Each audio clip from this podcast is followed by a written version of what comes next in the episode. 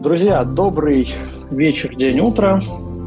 Как обычно, мы с вами в эфире э, с нашими подкастами на фотографические темы.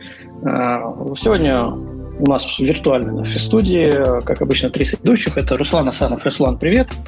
Привет, привет. Это Антон Швайн. Антон, привет. Добрый вечер, привет. И основной спикер нашей сегодняшней темы, а тема посвящена автомобильным съемкам, это Даниил Равдецкий. Даня, привет. Привет, ребята. Спасибо большое, что позвали. Очень приятно, если честно, тут быть. Ну, это ты в конце скажешь. А давай вначале, а, ну, по классике пройдемся. То есть э, для тех людей, которые не знакомы с тобой, с твоим творчеством, а, несколько слов о себе, как пришел в фотографию, чем занимался и как э, начал снимать автомобили, коли сегодня мы будем говорить об этом. Договорились.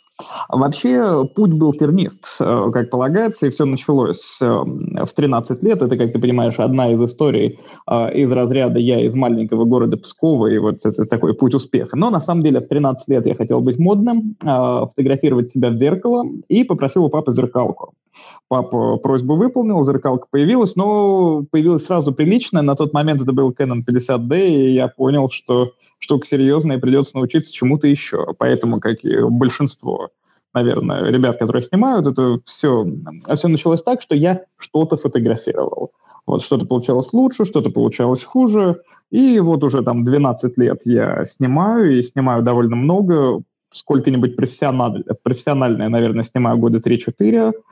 Вот. Э, снимаю в основном автомобили и какой-то travel. Но как бы если travel — это история такая хобби все-таки, то автомобили уже, наверное, вещь довольно профессиональная. Uh, возможно, кто-то из присутствующих знает, я при этом работаю в Fujifilm в маркетинге, то есть у меня хобби, uh, профессиональная съемка и при этом там какие-то мои амбиции карьерные при этом, они сплелись вот в какой-то единый такой микроорганизм. Вот так вот. А, ну, то есть э, История классическая, ничего нового ты нам не поведал. Да, папа, папа, дал, папа дал камеру, и тут все крутилось, завертелось. Очень многие, на самом деле, так приходят.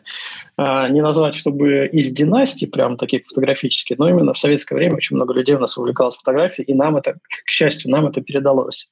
А, кроме автомобилей, что тебя еще интересует в фотографии? Кроме автомобилей и тревела, который ты уже упомянул. Ты знаешь, а, тут, наверное, еще очень большой вопрос времени. То есть э, я, естественно, очень люблю снимать свою жену. Она главный мой объект вдохновения, и я каждый раз поражаюсь тому, насколько она хороша. И, то есть я снимаю портреты, э, какой-то лайфстайл. Но, опять же, это очень часто пересекается с тревелом. Когда я был чуть-чуть помладше, и в России появлялась культура руфинга, я помню, для меня это было очень здорово залезть куда-нибудь на МГУ, и на какую-нибудь другую там доминанту и снимать пейзажи, снимать людей там. Вот раньше я, собственно, снимал пейзажи городские, вот, но обязательно с крыш. А ты помнишь, как ты вообще начал э, автомобили снимать? Вот какую-нибудь первую машину, с чего тебя так все это завело и поехало? Да, я помню отлично, а, потому что мне было Э, наверное, это было спустя год после появления камеры. Мы поехали в Суздаль, и там я сфотографировал старый-старый Запорожец. Жутко его за HDR, вот так вот, знаешь, как в нулевых было положено uh-huh. HDR, а, что небо какое-то там серо-коричневое, просто ужас. А, показал родителям, они сказали, восторг, отправляй куда-нибудь на конкурс. Отправил, выиграл э, и пытался понять, в чем вот стиль кадра. Вроде церкви, но как церкви, все их снимают. Он до сих пор люди там по храмам ездят, снимают и и балдеют. Вот. А вся суть была в Запорожце, потому что автомобиль — это всегда очень симметричный объект и объект, который добавляет контекст, а, потому что старый Запорожец лучше отражал атмосферу всего происходящего в Суздале, чем там мой дер, чем суздальский пейзаж. Вот эта эстетика умирания, а, вот такая вот мертвая Россия, в итоге слилась в Запорожце. И вот это первая машина, которую я, в принципе, снял, и с нее все началось. Потом я снимал московский международный автосалон, мне кажется, чтобы не соврать, года 14 и в тот момент эм, Ягуар э, попросил у меня снимки, э, ну, представительство Ягуар России, я их отмечал где-то еще, был такой сайт, э, по-моему, для автомобильных фотографов, не вспомню сейчас, как называется, ну вот, в общем, был сайт для автомобильных фотографов, я выложил, Ягуар написали, здорово, круто, можете ли отправить, и на тот момент они мне заплатили, заплатили чтобы не соврать, тысячи четыре-пять рублей за снимки, но это было какое-то время назад, я молодой, э, увлеченный, и я понял, что, черт возьми, мне это очень-очень нравится. То есть, получается, прям сразу на старте карьеры тебе выкупили фотографии? А, получается, что так, да. Тогда машины же не, не снимал никто особенно. Я думаю, что снимал уже Сергей Крестов, угу. который снимает их лучше всех по, по сей день вот, в России. А, и, да и все, наверное. То есть не было как такового рынка. И смотри, вот сейчас я там работаю на вендорской стороне, сравненно в компании. Я понимаю, что у там людей от автопроизводителей все равно огромный дефицит кадров, потому что есть какой-нибудь штаб, он запросто может находиться например, если это немецкие производители, где-нибудь в Германии, где совсем другие климатические условия, совсем вообще другие расклады, э, другие комплектации автомобилей. И нету настоящего контента, который нужен. Ну, то есть вот условный, условную BMW пятерку, чтобы рекламировать там какой-нибудь зимний пакет, откуда могут прийти такие снимки? Они могут прийти условно там из Швейцарии, которая более заснежена, из Альп в целом, да.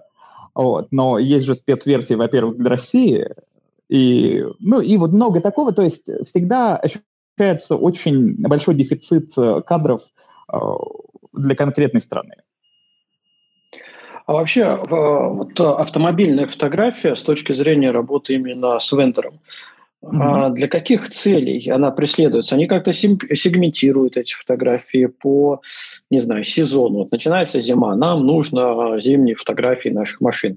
Или ну, приравнивают к каким-то автомобильным событиям, что вот у нас сейчас будет, ну, сейчас все поотменяли, все выставки, да, ну, к примеру, да, у нас будет там грандиозная выставка, и мы хотим э, новые билборды. Вот у них есть какие-нибудь именно э, сезонные тенденции, когда автомобильные фотографы так сидят, э, ручки потеряют и думают, ага, сейчас вот сейчас, сейчас ко мне начнут прилетать заказы, потому что им это надо уже. Смотри, да, тут тогда, наверное, надо уже переходить э, вообще к объяснению, какие бывают форматы съемок. То есть бывает кампейн, когда ты снимаешь билборд, брошюру, что-то еще. Э, то есть это полноценная рекламная кампания. Ты один из маленьких элементов этого звена. Э, то есть помимо тебя огромный постпродакшн, может запросто быть CGI, э, продюсеры, гаферы и так далее. То есть ты винтик. А, бывает история, когда надо снять какой-то lifestyle, и она на самом деле самая популярная. Предположим, а, Porsche Россия, гипотетически, Porsche, например, очень э, активно участвует в Формуле Е, то есть в, электрон, в электрических гонках. Предположим, команда Porsche э, Формула Е побеждает что-нибудь, конечно, сразу же нужен контент для, для соцсетей, для публикаций и так далее. А что снимать из Porsche E? Тайкан, конечно. То есть это под мероприятия, действительно, под э, времена года, под праздники. Очень китайские э, вендоры любят э, гендерные праздники и в целом праздники, поскольку они сейчас самые активные в соцсетях э, и наименее забюрократизированные. Вот. Ну, можно предположить, что очень активно обычно октябрь-ноябрь, это все готовятся к декабрю. А летом обычно просадка, как, мне кажется, и в большинстве бизнесов. Ну, то есть весна-осень, сезонность такая. Угу. Данил, а чуть, да. э, чуть ранее ты сказал, что Сергей снимает лучше всех в России. А да. А существуют ли какие-то определенные критерии качества вот этого вот э, качества и требований к снимкам автомобилей? А, я думаю, что определенно есть. Как, сейчас я их даже попробую сформулировать. А, исключая то, что Сергей как минимум удобен, что у него построенный свой продакшн, то есть уже собранная команда. Я думаю, что в первую очередь это умение идеально попасть в ТЗ. А, то есть, когда человек чем-то занимается очень долго, то есть в чем отличие там картинки Сергея от всех там практически других, кто снимает э, в стране? А, у него фотографии такими, какими мы их привыкли видеть на билбордах, потому что мы видим на билбордах фотографии Сергея. То есть э, это можно было бы назвать его стилем э, до определенного его уровня, предположим. А, но сейчас это скорее отраслевой стандарт, и как бы качество меряется по нему. А, всегда чистый цвет, очень много уже рисовки, ну, то есть достаточно много CGI уже происходит. А так, конечно, но во многом это история про обработку. А ты за что? За, за ретушь, за вот этот э, 3D уже моделирование, наверное, да, это уже как это обозвать, либо за чистую фотографию? А, я однозначно за совмещение. Я вообще верую в технологии. Вот. И стоит понимать, что автомобильная фотография, например, жива до сих пор, ну вот, как таковая, во многом потому, что вендоры боятся а, потому что вендоры боятся выдавать 3D-модели машин, потому что все равно там есть какие-то дизайнерские элементы и так далее. А, снимать дороже, чем рисовать, уже довольно давно. CGI на том уровне, когда могут нарисовать так, что не отличишь. Бывают исключения, да, вот, но чаще всего для кампейнов дешевле было бы нарисовать. Но это борьба за инф... и защита информационных своих богатств в виде вот 3D-моделей. Так, но я при этом, отвечая на вопрос, считаю, что да, совмещать можно и нужно. И это очень правильно. Потому что ведь мы в итоге делаем какой-то конечный продукт, и он имеет ценность. Ну, я думаю, что здесь еще э, имидж, имидж компании э, растет, наверное, от того, что они работают с людьми, с фотографами, и они только рисуют все, сидя в офисах. А, скорее всего, может быть, в этом действительно есть имидж. А, как минимум, а, вот мы, вероятно, еще будем говорить о том, куда стремится рынок, но рынок действительно очень сильно стремится в лайфстайл, то есть не про идеально вылизанную картинку, а про что-то такое с определенной ноткой хаоса. То есть все больше пресс-туров э, становится, э, все чаще какой-нибудь дастер фотографируют в Дагестане, а не в Шамани, предположим. Хотя и там, и там горные пейзажи. Просто, ну, потому что э, локальный вендор понимает, что эта машина будет ездить в Дагестане, в Кабарде, еще где-нибудь. Вот. И нужно показать как настоящие пейзажи, настоящие условия использования, и, может быть, действительно не вылезать все абсолютно. К тому же тут очень сильно влияет этот эффект Инстаграма. Я очень люблю об этом рассказывать, что по мере развития телефонов и Инстаграма а, фокус на расстоянии объектива в 27-28 мм начал пользоваться особенной популярностью. А, на эти объективы снимают там Balenciaga, свои каталоги, а, просто в стилистике Инстаграм, потому что кажется, что так живее. Вот здесь очень похожая история. Сделать просчитанный, запланированный, контролируемый контент, который будет выглядеть как авторский, как user-generated контент. Это тоже очень дорого стоит. Да, э, слушай, вот несколько раз уже упоминали про CGI, про то, что mm-hmm. может вытянуть, но мы э, вытеснить фотограф с рынка, но не вытесняет. Но ведь это, по сути, все разговор про тренды. Да, вот, mm-hmm. все, вот было трендово больше рисовать. Сейчас трендово а, ближе к жизни давай а, mm-hmm. делать фотографии. Вот можешь ли ты так немного, если назад отступить, mm-hmm. ну, рассказать, какие были такие самые яркие тренды, вот прям модно, все так снимали, все так делали, и э, какие вот, может быть, предвидишь в ближайшем будущем, вот уже уже началось, э, есть спрос на какие-то вот э, определенные фишечки. Хм, отличный вопрос, Кой, спасибо. Ты знаешь как? От, э, раньше очень любили, э, вообще несколько, несколько было путей, и много метаморфоз уже прошло. Одно время очень любили добавлять спецэффекты. Дым, э, всякие сосульки, лед.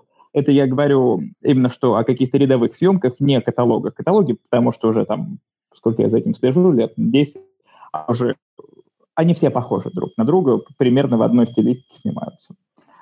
Вот. А что касается большинства съемок, то есть мы пришли сначала от спецэффектам к очень чистым, аскетичным, а, простым локациям, то есть когда вокруг ничего не отвлекает.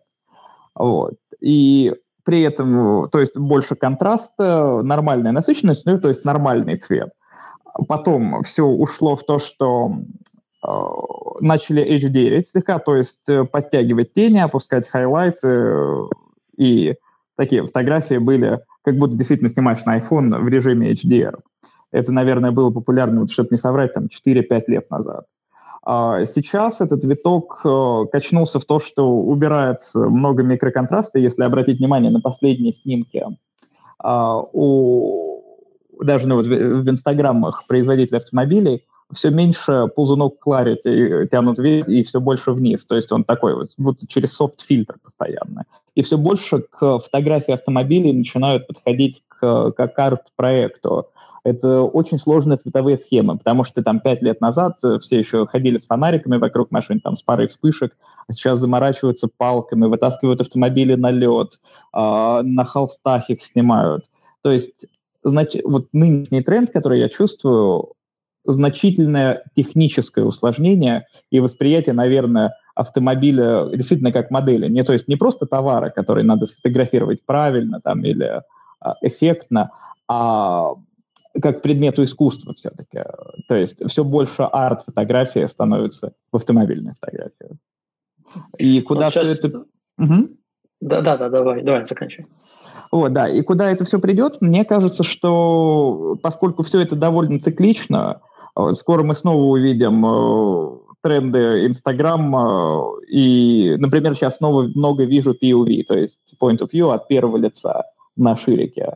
А, мне кажется, что это очень интересно. Я вообще большой фанат там Найшулера и подобного вовлечения в контент, и мне хотелось бы надеяться, что это будет так, но ждем, собственно, термоядерную обработку и да, ждем термоядерную обработку, скажем так. Но мне кажется, для термоядерной обработки нужно, чтобы и другие фотографии в том же Инстаграме, которые задают общую стилистику, не зря же все сейчас а, стремятся к а, лайфстайлу, потому что в Инстаграме каждый первый пост, ну ладно, каждый да. второй пост – это лайфстайл. Но вот, а, чтобы в автомобильной фотографии термоядерная обработка появилась, надо, чтобы в лайфстайле она снова сделала виток и опять появилась. Ну, на мой взгляд, во всяком случае. Я с тобой полностью согласен. И обрати внимание, как вот, например, в портретной фотографии коллеги постепенно уходят уже от, э, опять же, от вот этой аскезы маленького количества обработки, потому что там, если 7-8 лет назад все говорили, что я, смотрите, какую high-end ретушь делаю, потом все отказались, сказали, что я за естественную красоту. Сейчас все снова уходит в high-end ретушь. А, все очень циклично.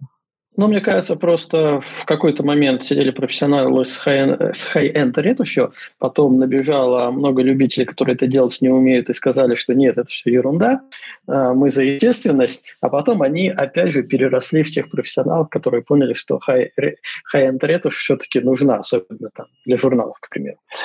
А, но, ну, слушай, у меня, у меня был немного другой вопрос. Раз уж ты упомянул про то, что сейчас вот более арт-фотография, и рассказывал, что там и со светом ходит, и мне так пахнуло вот моей темой ночной, композитной. Mm-hmm. А, давай про технику съемки, вот как сейчас снимают фотогра... Фотогра... Э, фотогра... снимают автомобили, заговариваюсь уже, а, а, одним кадром, либо с применением света, либо а, потом все это дело складывают из различных, то есть композитку делают. Вот а, какие у нас есть технические приемы съемки?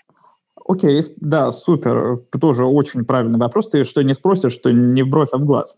Смотри, если мы снимаем, опять же, лайфстайл, то обычно это один-два кадра склеенные, не больше, и ну, в какой-то локации. То есть машинка плюс локация. Но если мы говорим вот про техническую верную, фото... технически верную фотографию, то там машину светишь практически по запчастям. То есть э, отдельно высвечиваешь фары под одним углом, отдельно крылья, двери и так далее. И это всегда очень большой композит. А, при этом тебе все равно нужно оказаться на локации в нужное время суток, э, в нужную погоду, довести машину чистой.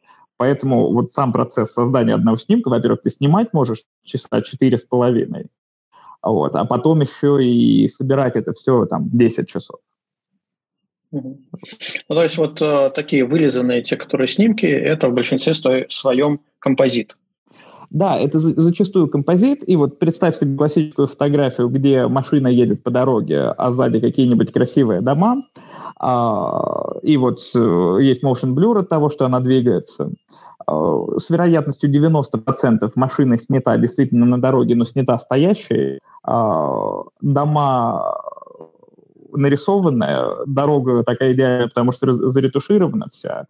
Вот. А изначально на съемке ты выставляешь свет таким образом, чтобы а, чтобы соответствовать э, будущему рисунку освещения. Ну, то есть, например, когда у тебя солнце попадает в кадр, там в какой-нибудь летней съемке, получается такой жел- желтый приятный блик. Тебе же, соответственно, и машину вспышками надо освещать так, э, как Artificial Sun, эта схема, ну, искусственное солнце. То есть ты должен изначально, снимая со вспышками, э, предполагать обработку, потому что в зависимости от ну, то есть ты снимаешь под нее, потому что сразу под обработку, да, и потом собираешь это все. Но это получается уже такой путь к эскизам. Тут насколько часто используются э, предсъемочные эскизы в автомобильной съемке? Если это какой-то кампейн, то всегда, потому что там уже работает рекламное агентство, и сразу есть раскадровка, потому что с этим будет дальше работать дизайнер, ретушер, там и вся команда, и то есть вы сразу должны понимать, что вы будете снимать, в конце концов вы будете показывать это клиенту. А, значит, он должен согласовать это не когда вы уехали куда-нибудь в Нальчик или в Мурманск э, фотографировать, где клиент с вами, скорее всего, нет. Он должен все равно понимать, что вы снимете и как, хотя бы с каких ракурсов. И, как бы, ты понимаешь, процесс согласования – это тоже там, штука довольно непростая. Насколько вообще представитель э, клиента вовлечен в э, весь процесс? На каких этапах он подключается? И вот действительно, когда команда уехала уже снимать, вроде бы обо всем договорились, есть какие-то наброски, эскизы, рекламщики дали свое видение, что должно получиться, команда уехала снимать, э, и по идее, что клиент не видит результата до того, как вернется, или как-то в процессе еще какие-то там микросогласования происходят? А, постоянно, постоянно, что есть микросогласование, есть а, общая концепция, ее защищает рекламное агентство, то есть фотограф тут просто член команды. То есть есть а, драфт, есть эскизы, есть примерное понимание, что, где, как снимать.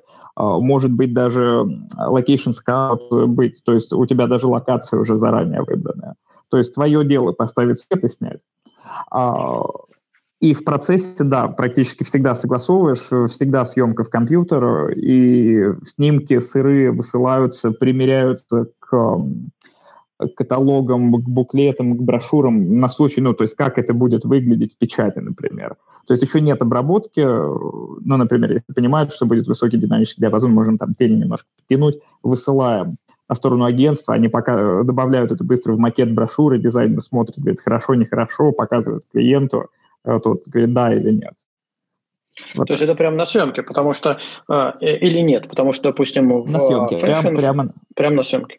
То есть, э, ну, я просто сравниваю с теми темами, с которыми я, я работал, там, допустим, портретный fashion, э, когда представитель заказчика присутствует э, в студии э, и, собственно, высказывает, ну, либо там рекламное агентство, да, представитель рекламного агентства, и, э, собственно, высказывает, там, нужно вот это, нужно вот это, вот это переделать, вот это убрать.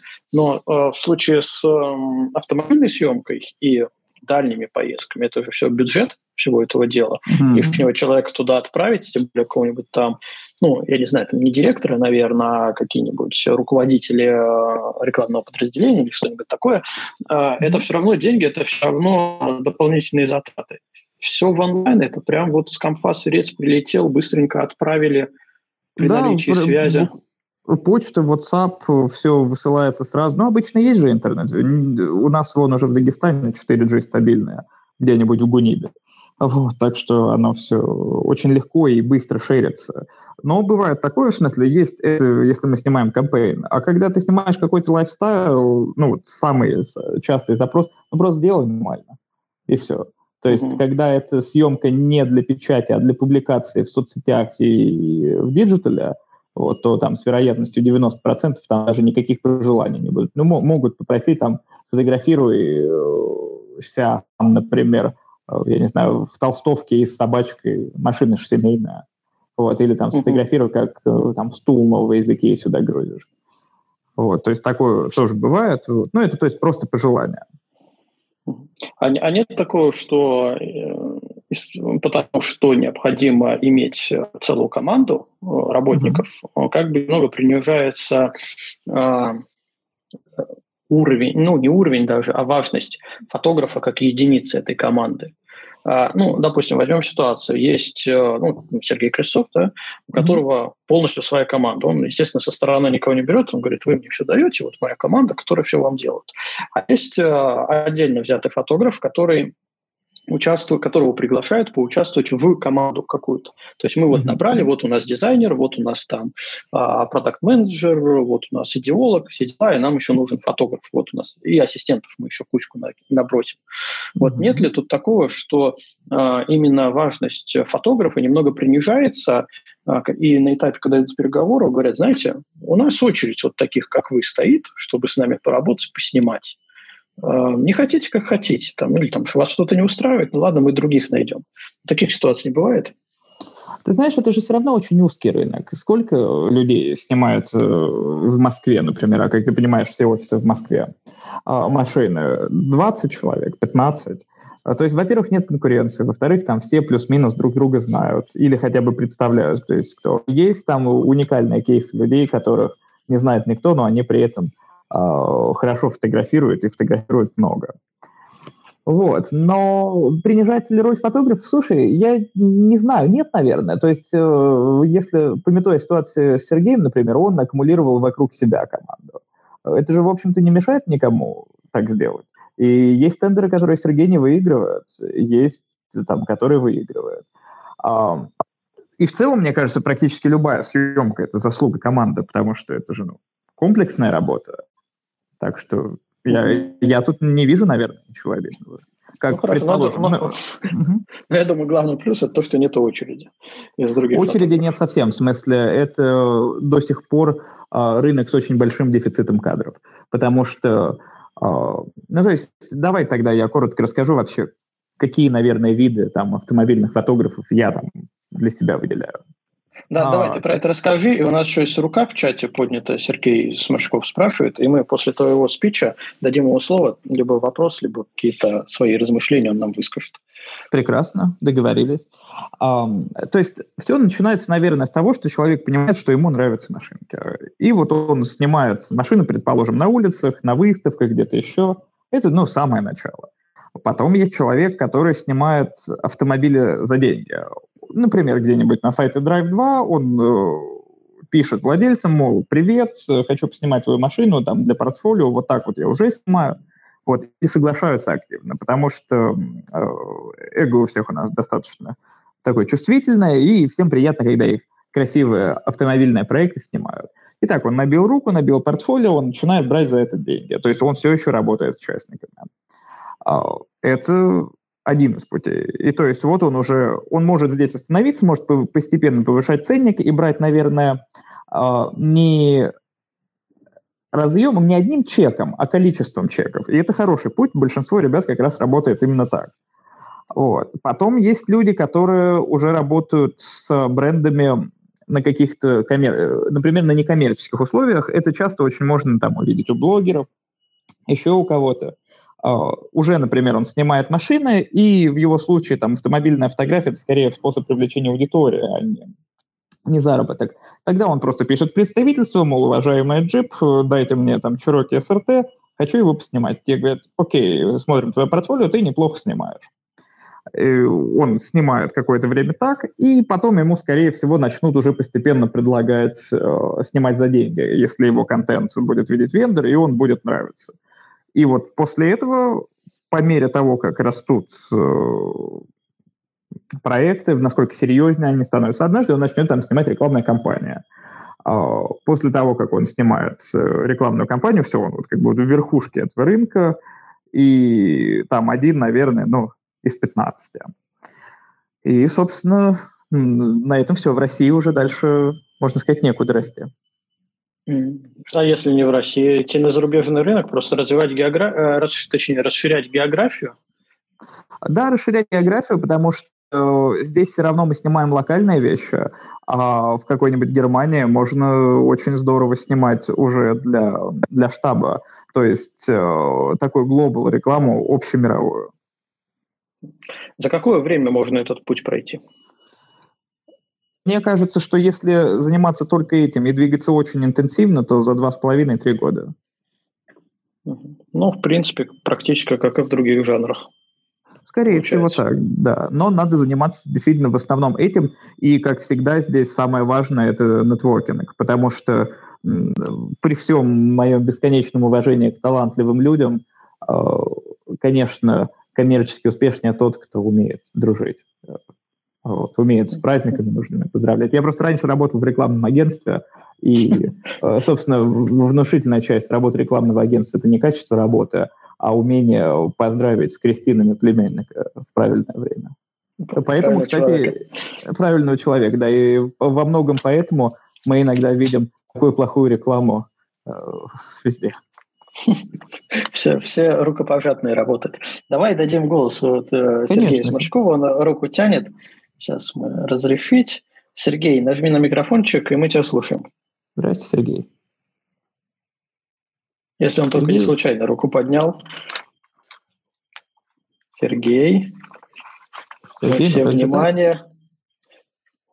Да, это знаешь, как на, на радио. И сегодня у нас победитель джекпода, там Вячеслав, Вячеслав, там пип-пип-пип-пип. Ладно, Сергей мы тогда тоже отключаем. Будем считать, что это случайно, фальштартборд. А, Ой, и... я смотрю сейчас, э, ребят, э, кто есть, и столько знакомых лиц, э, очень приятно, очень приятно видеть столько знакомых людей. Там еще в чате ребята пишут, которые там, о, Даниил, отличный, мега позитив, респект и все такое дело. Можно будет потом Ой. почитать. Да, спасибо, да. ребята. Видишь, узнаваемый. А, давай тогда перейдем еще к следующим вопросам, которые у нас были запланированы. И это, естественно, mm-hmm. наверное, сопоставимый с вот то, что mm-hmm. мы до этого обсуждали, со всем путем, как это работает, про технику. А, во-первых, про свою технику, ага. а во-вторых, что вообще используется в этой части индустрии, фотографической индустрии, ага. даже, может быть, просвет, который ага. Люди юзают, потому что, ну, понятно, это очень ответственный момент тоже, получить правильный э, блик-рефлекс, и mm всякими китайскими штуками, ну, я бы побоялся пользоваться. Костя, знаешь, даже можно как задать вопрос. А, Давай. Данил, какой камерой ты пользуешься и почему а, именно Fuji?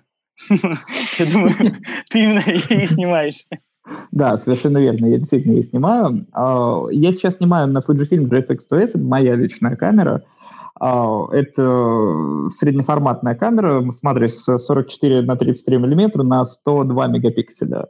А, естественно, там это самый быстрый, средний и так далее. Ну, самая лучшая камера на свете, я так считаю. Uh-huh.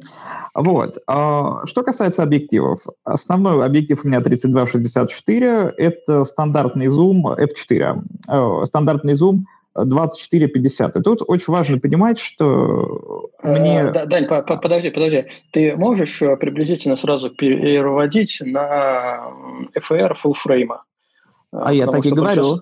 А, да. ну все, все, все хорошо. Потому что большинство все-таки у нас там в чате это ребята, которые на кропах, либо на фуллфреймах. Да, это не здорово. И вот да, 3264 это 2450 в узкоформатном эквиваленте.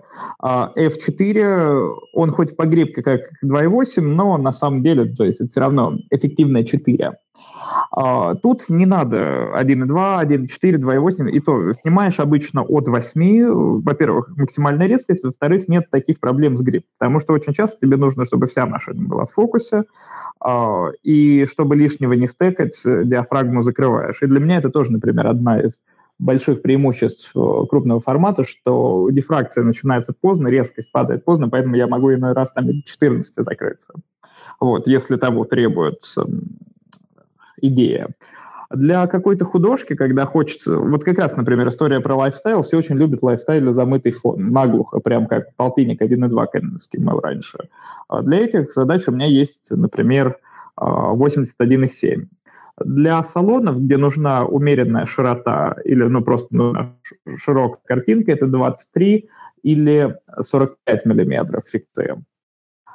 Вот. То есть, ну, мой основной набор, он такой. А с штативы у меня все Манфрот, э, сумки всякие тоже все Манфрот. Ну, просто хорошие аксессы так получилось. Вот, свет. Я много чего перепробовал, я в целом очень трепетно отношусь к свету. А, от Хенселя, Бронколора э, до, до Годекс, до Янгну, мне кажется, я пробовал буквально все, и а, есть, собственно, несколько вариантов. Первый – это вспышки, и если это вспышки, я категорически голосую за Profoto B10 или Profoto B10+. Во-первых, они аккумуляторные, что очень удобно. Во-вторых, они легкие, то есть нет проблем с тем, чтобы это все возить и носить на себе. Они стоят просто на металлических стойках, и в целом мне очень весь этот юзер-интерфейс нравится, и аккумуляторы взаимозаменяемые. Ну, то есть очень много удобства. Вот. Синхронизатор, очевидно, про фото. И что касается насадок, э, я чаще всего использую большую окту, 120 сантиметров от 120 до 180, а узенький стрип, э, вот эти стандартные рефлекторы, вот. И в очень редких случаях э, бывает использую небольшой софт, когда нужно как-то точечно подсвечивать некоторые участки, ну, например, фару. Угу. Это что касается оборудования, да. Ну, то есть тут тросиком я тут особенно не пользуюсь. Кабель для съемки в компьютер у меня рыженький Tether Tools, э, самый быстрый кабель. Вот. Но еще раз, то есть основное оборудование – это Fujik 100S 3264. Почему вообще средний? А, потому что, конечно, детализация и а, судя по всему, я услышу этого довольно много от коллег по цеху, я сам еще, честно говоря, с этим не встречался, что бывает даже ТЗ, а, о том, что на съемке только там средний формат с разрешением от 80 мегапикселей. Потому что автопроизводители, которые платят э, очень часто не за часы, как это бывает в других сферах, они платят за кадр или там за количество кадров. И кадр там может стоить, например, полторы тысячи евро. А, и они хотят из этого кадра получить все. Они хотят э, отрезать колесо на одну фотографию, фару там в каталог добавить, как, как например, доп. аксессуар. А, бывает же такое, что там разные версии фары, там OLED какие-нибудь, билет, ксенон и так далее. И то есть они один кадр хотят нарезать, поэтому они изначально в ТЗ ставят средний с высоким разрешением. Э, да, это раз. Во-вторых, то, как тянется. Поскольку все равно очень много HDR, часто тянем тени, э, высветляем, затемняем там, где надо, надо, чтобы был огромный запас информации. Мне так очень удобно. И цвет, вообще принято хвалить цвет Fuji, потому что он правда классный. Я э, чаще всего использую моделирование пленки в автомобильной съемке, профессиональный негатив стандарт. Э, это такая подложка под дальнейшую обработку. Это хороший чистый цвет, э, довольно точный цвет, который очень удобно потом докрашивать. Э, если это лайфстайл, это почти всегда этерно, на которую я поверх, это кинопленка такая, на которую я поверх и добавляю контраста, и если, либо если автомобиль серебристый, то это Classic Chrome, и я потом как раз немножечко опускаю контраст. То есть у меня есть сразу хорошие цветовые решения, которые не выглядят вычурно и нравятся там более-менее всем, э, потому что они такие правильно нейтральные. Вот так вот. А, Данил, слушай, а вот мне интересно, ты используешь что-нибудь для устранения а, паразитных бликов, например? Потому а что ну, да, снимаешь да, ты... всегда на улице, да, и, и в этом случае много и уличное освещение, и солнце вылезло не там, и еще что-то.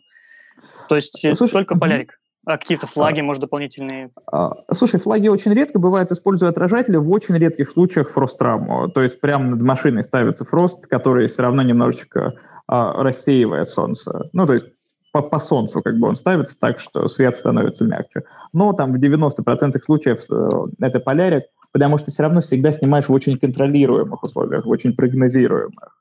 То есть э, ты, когда приехал куда-то на место, ты знаешь, что тут будет происходить, знаешь, какая будет погода, и знаешь, куда ты поедешь, когда она будет меняться, э, потому что у тебя есть вторая, третья локация уже заготовленная заранее, как раз на случай изменения погоды и так далее.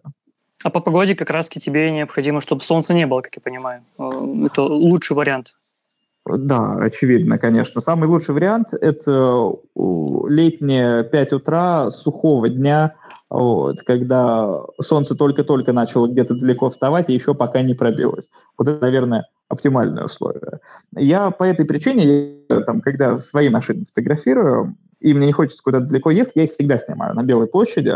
Это бизнес-центр э, в Москве потому что солнце ни, никогда не пробивается над зданиями бизнес-центра, и там всегда такой приятная мягонькая тень. Там всегда одинаково хороший свет.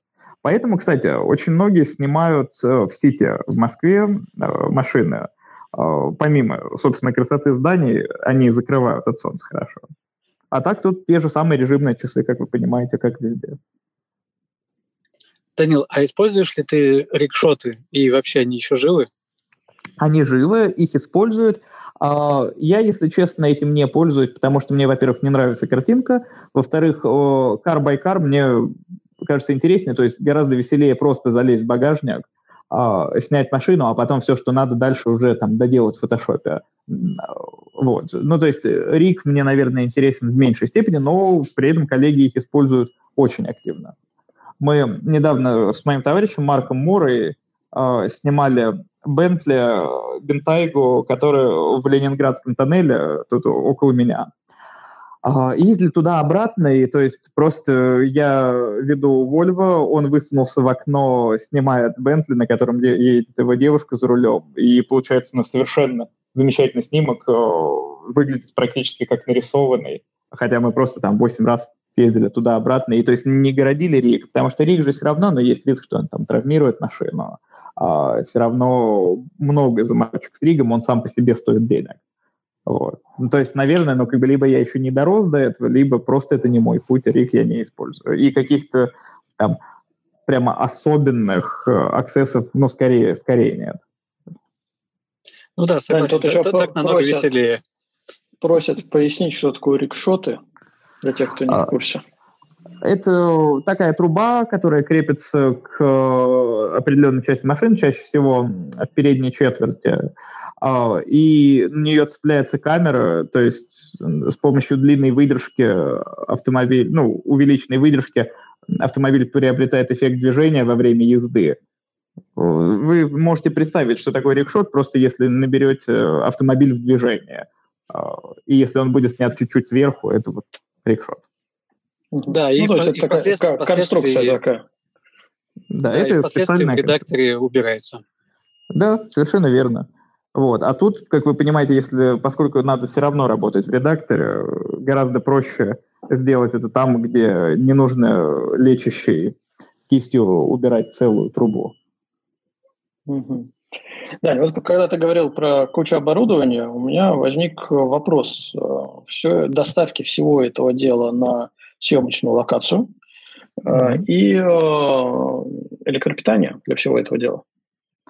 А, вопрос тоже очень-очень верный. А, смотри, как ты мог заметить, я сказал, что снимаю на профото аккумуляторные. То есть вопрос питания тут он важен, но вторичен, потому что я заряжаюсь в основном перед съемкой.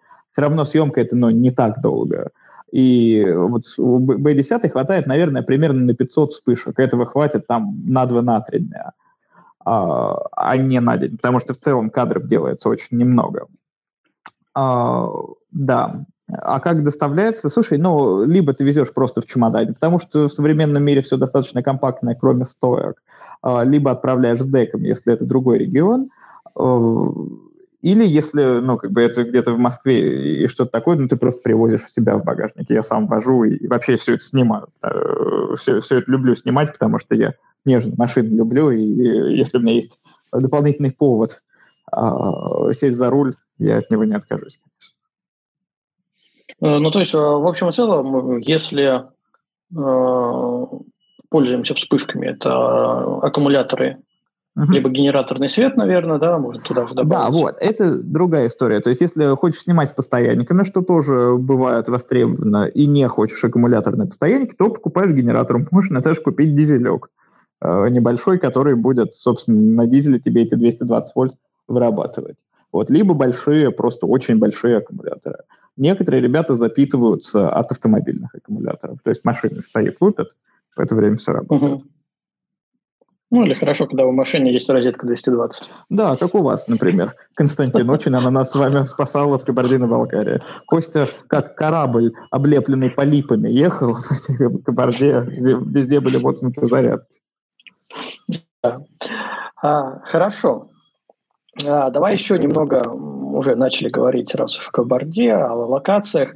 А, mm-hmm. Вообще, а, какие нынче, нынче а, ну, не модные можно, или запросы у м, вендоров, да, где они любят, чтобы их машины снимали. Ну, такие тоже О, как смотри. такой тренд. Ага. Смотри, тут стоит понимать, что машины сама по себе, они очень разные, они вообще все про разные, и у них совершенно разное позиционирование.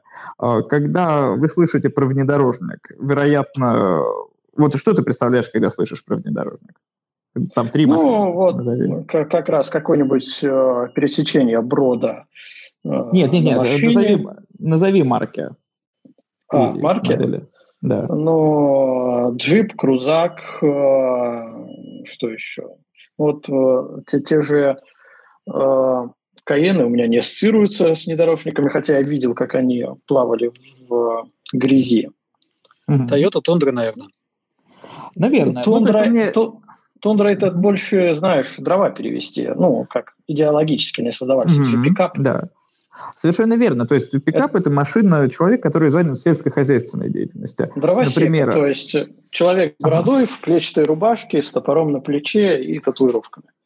Именно так. А, поэтому, когда Mercedes, например, выпустил свой X-класс пикап, они его продвигали вместе с братьями Чебурашкиными, фермерами, по сути, а, которые делают молочку. Ну, то есть все равно, где-то там сельхоз.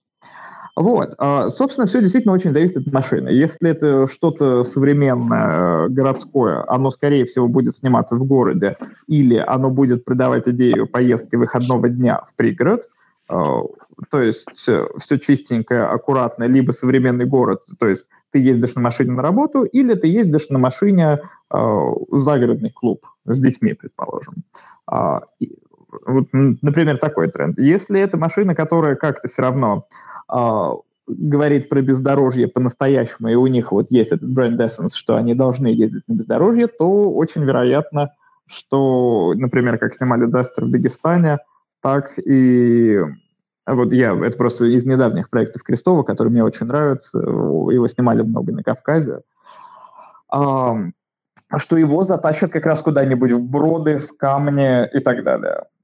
То есть всегда и это, в общем, да, отвечая на твой вопрос, какие есть тренды, они, мне кажется, особенно не меняются. Внедорожник настоящий всегда в бездорожье, а, городская машина в городе, спортивная машина, а вот тут вот как раз, наверное, есть определенные изменения, все чаще оказывается на треке. До того, как в Москве появился Moscow Raceway, а, очень было мало съемок на треках, потом построили Сочи автодром, и сейчас там все больше, и у Porsche, например, все больше съемок именно с треков.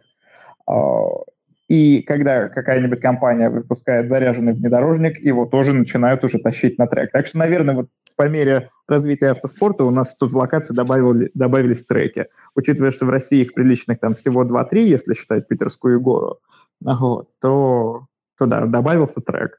А, Все больше, наверное, смещается в сторону загородной жизни. Люди там отселяются из городов, область не кажется чем-то а, экономичным, а наоборот, э, все больше потребителей тех или иных машин, э, особенно там люкс-сегмента, они живут скорее за городом, поэтому и фотографии в основном э, на фоне какого-нибудь там дома Захи Хадид, например.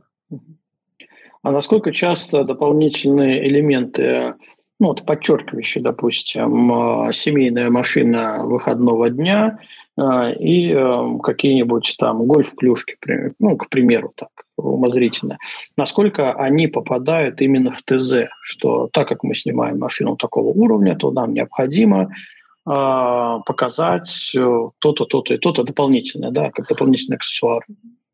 Смотри, это тоже прекрасный вопрос, и когда ты снимаешь, предположим, Rolls-Royce в гольф-клубе, а, ты клюшки, конечно, не будешь э, пихать в кадр.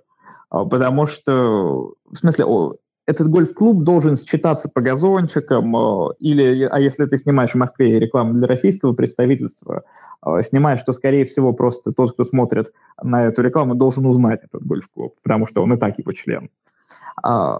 Вот. Но очень редко добавляются какие-то очевидные показатели принадлежности. То есть э, это уже про лайфстайл фотографию, это скорее уже про соцсети или про работу с актерами, когда действительно э, счастливая семья, улыбающаяся, идет э, с продуктами к багажнику автомобиля. Э, но это уже, в смысле, просто отдельный жанр. То есть просто вот в классической рекламной съемке автомобиля, которую вы увидите на сайте, чаще всего это будет просто автомобиль в какой-то красивой локации, который, которой он соответствует и которая соответствует ему. То есть все вот эти вот съемки с людьми, семьями, либо аксессуарами, это больше такой контент, э, контент-съемка для, ну, грубо говоря, ежедневного наполнения профилей, соцсетей, каких-то статей, журнальчиков небольших, да, анонсов – да, да. Но тут еще важно понимать, что вообще процесс как бы продажи автомобиля – это очень большая совокупность разных вещей. То есть есть просто машина, есть банковская услуга, например, для первый семейный автомобиль там какой-нибудь, или там льготы для тех, у кого там трое детей. То есть, как ты понимаешь, это все тянет вполне себе на шапку, на заголовок какой-то. А, или там, я не знаю, зимняя резина в подарок, это значит не просто фотография машины и фотография резины, а скорее всего машина где-нибудь в метели, в пурге, э, вот, и, соответственно, то есть это отдельная съемка. Поэтому Человек с, лоп- с лопатой, который ее откапывает. Да? да, да, да, совершенно верно. То есть, э, если бы не было вот всех сопутствующих подсъемочек в разных условиях, наверное, автомобильные фотографы бы уже давно э, погибли, потому что, ну, как часто обновляются машины, предположим, там раз в три года, там BMW раз в два. И нечего было бы снимать. Машины бы очень быстро закончились, учитывая, что все больше клиентов уходит с рынка. А не бывает такого, что заказчиком выступает э, не вендор как таковой, а, например, страховая компания, которая говорит, нам нужно отснять автомобили, ну, вот таких-то производителей для наших рекламных кампаний. А, у меня такого не было ни разу. А, бывала история, что снимают, и это на самом деле самая распространенная вот общественная история, что ты снимаешь а, действительно для организаций, связанных с автомобилями. Это могут быть ренталы, это могут быть э, сервисы даже, это могут быть дилеры, потому что большие дилеры — это большие компании, и им тоже нужен свой контент. И они не могут выкладывать только штабное, потому что штабное есть у всех они хотят что-то свое. И да, это тоже вполне себе э, занимает будни, когда хочешь на этом зарабатывать. Ну да, в принципе, у дилера больше или чаще происходят какие-либо акции, в том числе и сезонные, для того, mm чтобы под эти акции наработать какой-то контент. Совершенно верно. И ты знаешь, мне, меня все равно до сих пор поражает этот феномен Инстаграма, что по-прежнему в смысле, колоссальные деньги э, вертятся в Инстаграме, что вот столько лет это уже основная соцсеть, и там миллионы рублей ежемесячно даже там каждым дилером тратятся просто на то, чтобы у них был хороший, симпатичный, понятный Инстаграм. То есть, если все началось с того, что просили делать это секретаря машинки в салоне поснимать, то сейчас это уже и бюджеты, и объемы, и вкладывают в соцсети, и это очень здорово. А тебе вообще приходилось снимать именно вот для соцсети? То есть вот чтобы запрос был именно такой, нам не для каталога, нам для контента в соцсети. Да, это самый частый запрос. А, ну, то есть это уже такой. То есть, э, получается так, что а, автомобильные фотографы, а, у них есть, э, можно разбить их работу на несколько по крупности, наверное, таких mm-hmm. этап, ну не этапов работ других. Да, это большая каталожная съемка с командой, это что-нибудь там посередине под какие-то значимые мероприятия а, с командой или без, да, и это какой-нибудь лайфстайл для ежедневного наполнения контентом, соцсетей производителя, вендора, э, то же самое сказал, кстати, э, дилера, хотел сказать, э, еще кого-нибудь там, не знаю, где ты уже можешь в одиночку работать. И получается, что э, профессионал может, в принципе, между всеми этими тремя, ну, четырьмя э, работами да, перемещаться mm-hmm. и в межсезонье спокойно выживать. А, слушай, да, это действительно так, и если человек этим занят все время, если это его основная профессия, так получается, бывают там низкие месяцы, бывают высокие, все равно. А, но бывает история, когда вот ты уровня там Сергея, предположим, то если я все равно ну, сужу, как вы понимаете, со стороны, я кухни не знаю, но я так понимаю, что там каждый проект потенциально может тебя долго кормить. Вот. А, то есть в моем случае все это чуть менее глобально, наверное, вот, но все равно не обидно. А, и снимать, например, соцсети мне не менее приятно, потому что для меня это, это очень тешит мое самолюбие. Угу. А и как вообще с авто... С... А, ну давай, давай, заканчивай. Вот. Да, тут просто важно понимать, что я действительно люблю снимать машины. То есть, э, когда меня там товарищи просят помочь им снять что-нибудь для их там Инстаграма, для маленького бизнеса, там одежи каких-нибудь снимать, я обычно страдаю, но снимаю, потому что там товарищ хороший. А, а тут я получаю удовольствие. В смысле, для меня вот сам процесс фотографирования машины и в целом любования машиной это что-то уже совершенно интимное и очень очень приятное. А, да, хотел э, спросить по поводу авторского права. Понятно, что, ну, если говорить о серьезной автомобильной съемке, это коммерция, где есть договора. Но слышал ли ты, бывали ли какие-нибудь случаи с фотографами, которые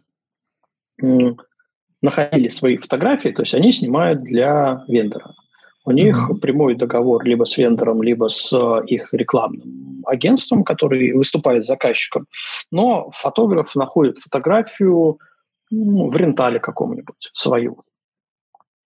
Вот mm-hmm. что бывает ли такое, мониторят ли люди свои фото, а, ну и дальше-то что? Слушай, а я знаю, что мониторят, но эта история обычно совсем не про авторские права фотографа, это, ну, строго говоря, фотография заказчика. И тебя там, как фотографа, уже в меньшей степени эм, интересует э, авторское право на них. То есть э, за это все-таки должен заказчик сражаться. А более того, там большую часть снимков просто не показываешь, как и бэкстейджи, ну, потому что все под NDA, особенно если машина только вышла, ее еще там не представили. Вот. Э, и тогда, ну, в смысле, совсем с этим строго. И поэтому там публикацию большинства фотографий согласовываешь. Угу. Ну, то есть фотографу, в принципе, так как он э, отдал э, заказ, получил деньги, его дальнейшая судьба именно его фотографии, ну, мало интересна в том плане, что украл ее кто-то, выставил кто-то, использует кто-то, это уже не его. А ты знаешь, да, я периодически натыкаюсь на такие снимки, и э, в том числе там в зарубежных каких-то. Недавно было, что мы поехали в Турцию, я встретил фотографию там своего Мерседеса. Вот, она там висела на сервисе, сильно кропнутая, с каким-то фильтром инстаграмным. Но я, в смысле, знаю этот Мерседес, потому что там э, на целях никогда не стояли колеса от Майбах, а, а тут на фотографии стояли, если такой извращенец, быть только я. Вот. Но вот тоже где-то утащили. Э, где, не понимаю, ее там когда-то Мерседес у себя размещал, может быть, вот у него там в Фейсбуке, например, вытащили и использовали. Да, у нас рука в чате. Дима тут тянет руку. Да, даем его голос. Дима, привет, на микрофончик, и мы тебя слушаем. Дима, привет. Нам, похоже, сегодня не везет. Да. На выступающих. Алло, алло, Во. меня слышишь? Да, да Дим, привет, слышно. Да, привет. Привет, ребята. Привет, Даниил. Даниил, привет. тебе огромный привет. Привет, привет. Да, я узнаю. Привет. Спасибо за фотографию. Я даже лайкнул. Очень, очень приятно. Взаимно. Даниил, у меня такой вопрос. Планируешь ли ты э, еще раз приехать в Нижний Новгород, устроить тест-драйв? Это первое. А второе, есть ли возможность сделать э, тест-драйв на открытом воздухе, в том числе mm-hmm. с машинками, а с машинками мы бы помогли организовали? Вот такой вопрос. Слушай, потрясающий вопрос, спасибо тебе. А, в Нижний обязательно поеду. У меня недавно ездил мой коллега Дима, твой тезка. А, я думаю, что да, мы поедем, нам будет, к тому же, я пока, друзья, только в этом часике по большому секрету пока скажу, что мы там, предварительно весной ждем очень важный для нас продукт, э, мы Fujifilm. Вот, и, собственно, обязательно я приеду, и надеюсь приехать вот как раз уже как чуть-чуть потеплеет. А, если готовы помочь э, с машиной, запросто. Давайте устроим классную съемку, давайте сделаем здорово. Мне, я привезу свет, а, сам еду на машине и сделаем все круто. Главное просто на людей собрать, было бы кому это интересно. Ну, мы это организуем обязательно. Восторг, тогда вообще без проблем. Как только соберусь, тогда напишу у себя. Вот, и, и давай сделаем. Все, спасибо большое. Тебе спасибо. Всем привет еще раз. Да, Дим, привет. спасибо. за участие. А, тут я хочу вступиться за Питер и сказать, почему это вдруг э, не с Питера все это начинается, движуха. Особенно с учетом того, что я, помнится, как-то предлагал сделать нечто подобное и машинки поснимать. А, ну, это другой немного вопрос. Надо ехать. Слушайте, если э, я ж только раз, если были бы желающие, э, если есть те, кто готов там со мной заниматься организацией всего этого действия, есть те, кто хочет в это дело вписаться и действительно приедет, давайте сделать. Хорошую машину найти, ну, несложно э, и можно. То есть, ну, как бы я там свою машину, например, могу привезти. Да, вот смотри, про поиск машины как раз у меня был вопросик. А, я по-моему, в прошлом году, ну, с учетом того, что эти ковидные года, э, все попортилось, перемешалось, но у меня была идея одной съемки, которую я хотел реализовать с кабриолетиком, с молодой парочкой, именно вот э, в плане художественной съемки, но с автомобилем, естественно, как я люблю, это вечернее либо ночное время, mm-hmm. очень сложные условия съемки, все такое прочее, я искал автомобиль. Э, искал автомобиль, естественно, кинул клич, мне накидали разных ссылок, э, даже вот у нас из чата Алена э, помогала, она там знает каких-то автомобильных э, любители ретро-автомобилей, которые собираются, там, кучкуются mm-hmm. где-то. Я-то, я-то не в тусовке, ну, вот. но я столкнулся с такой проблемой, что э, либо люди, ну, частники, да, я не к вендорам обращался, к частникам, либо люди э, хотят э, много-много денег, за использование mm-hmm. своего автомобиля, э, либо они, в принципе, не очень заинтересованы на эту тему разговаривать, и разговор получается такой, ну, говорят, через губу. Да, то есть, ну, мне это так не очень интересно. В итоге я нашел э, не ретро-автомобиль, а м, более-менее современный, ну, кабриолетик. Mm-hmm. А, молодой э, парень с девушкой, пара, а, были согласны и поучаствовать, и посниматься, но с учетом вот всех этих запретов ковида, пока я все это прорабатывал, mm-hmm. они просто разошлись, а, и у меня опять все накрылось. То есть вот, так, вот такая э, слезливая история. Э, в итоге не смог. Идея осталась, но я пока не смог. Я отложил это на лучшие времена. А вопрос-то, собственно, в чем? Э, ты, так как ты в теме, насколько это вообще обычно для а что, э? Что отказывают, что частники, особенно ретро-частники, считают себя какой-то там кастой повыше, чем обычные люди, а, вот вообще, ну, я, я на самом деле удивился, потому что в других сферах э, я нахожу очень много откликов, где люди горят э, своей темой mm-hmm. да, и говорят, вообще, конечно, давай впишемся, сделаем все, что угодно. А здесь я прям был очень удивлен. Слушай, э, так, э, как, ответим сначала Денису или мне ответить тебе?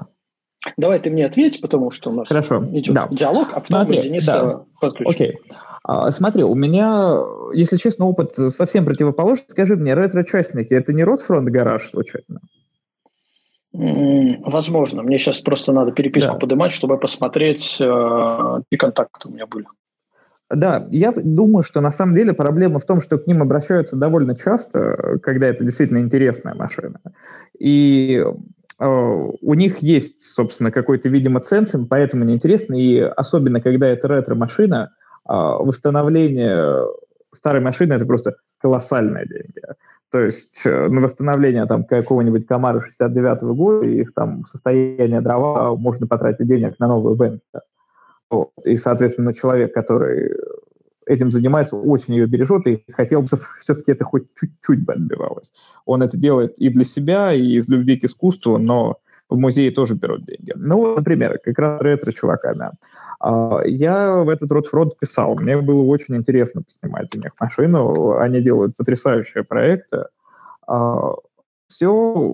А, произошло в тот момент, когда мы поехали на гонки бешеных ведер на Mad Buckets в Подмосковье. Они приехали, и я просто случайно там что-то щелкнул а, на телеобъектив, обработал, прислал им, на что со мной связался собственно, весь этот гараж, вся эта контора, сказали, ты очень здорово снимаешь, будешь в Питере, приезжай вообще там чаю, пиво попьем, очень приятно. То есть вся суть в том, что я просто снял, э, отметил, отдал кадры бесплатно, просто все по любви, за идею.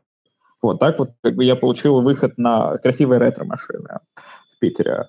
А чаще всего, если ты хочешь поснимать что-то интересное, можно написать представительство, сказать, здрасте, дайте, у них есть демо-машины, э, которые, которые им нужно снимать, пиарщику нужно отчитываться, нужно отчитываться за сделанный контент с блогерами. Так что он очень с, с большой радостью включит ваши снимки. Вот, можно попросить так. Что касается драйва, э, это тоже драйв сайт для автомобилистов. Э, лучше всего брать э, те машины, которые в каком-то состоянии проекта. То есть не когда человек просто купил и обслуживает, а когда он ей прямо занимается. То есть когда это большой развитый блок, и вы видите, что, вероятно, он может его даже монетизировать, таким людям тоже постоянно нужен контент. Вот. Или тем, кто только планирует начать блог, видите, что он там публикует много и часто, но пока низкого качества, можно написать, слушай, дружочек, у тебя классная машина, давай, давай здорово поснимаю, даже денег не возьму. Вот. Но это должна быть, мне кажется, действительно очень интересная машина. А владельцы кабриолетов в этом плане, вот по твоему запросу, они чуть более избалованные, потому что кабриолет исторически это машина, которую берут в аренду и берут в том числе для поснимать. А если тебе будет надо, скажи, у меня немало знакомых. Я думал, ты что скажи, у меня немало кабриолетов. Нет, ну, кабриолет у меня э, один. Да, в общем и в целом я, в принципе, сделал правильный в свое время тогда вывод, что я просто не в тусовке. То есть, глядя на мое письмо, на мой запрос, э, люди смотрят и не понимают, э, ну, это не автомобильный фотограф. Какой, какой уровень контента, ну, глядя на другие фотографии, человек mm-hmm. вне фотосферы, э, скорее всего, не может представить, какой уровень э, фотографии этот конкретный фотограф, который не занимается автомобильной съемками, может выдать. Потому что есть же люди, которые в своей узкой нише хороши, но в других нишах они выдают, ну, такой посредственный результат. Да, ну, и поэтому я просто не попал в струю, как говорится. Да, и все очень боятся еще, что ты на них заработаешь. Да, а вот это прям чувствовалось, что ну вы же потом, наверное, продадите эти фотографии? Я говорю, да нет, мне не надо. Давай Дениса послушаем. Давай. Так, Денис, на связи, на микрофончик нажимай, и мы тебя слушаем. Привет, Денис. Добрый вечер. Э, хотел бы узнать, кого э, вы порекомендуете качестве э, хорошего автомобильного фотографа в плане того, чтобы посмотреть работы, взять их ну, в качестве примера. И, ну, чтобы где-то интересные фишки у них подсмотреть и так далее. Вы знаете, а, вам как интересно, с точки зрения лайфстайла или такой как раз очень правильной каталожной съемки рекламной? То есть ну, красиво... Вот, угу. Я вот видел, допустим, как снимал э, Макс Баев не, некоторые вещи. Mm-hmm. Вот. Э, но э, там больше игра со светом. То есть там э, машинка стоит, обыгрывается светом. Э, мне больше интересно, например, съемка в динамике. То есть чтобы на фотографии был драйв. Ага, тогда есть э, сейчас, э, вспомню, его зовут Эрон Бихол, а Арон Бихол, э, который просто невероятные вещи снимает как раз э, в динамике.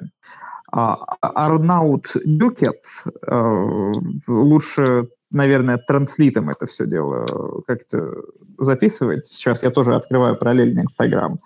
Это все зарубежное, ребята, но очень, очень сильное.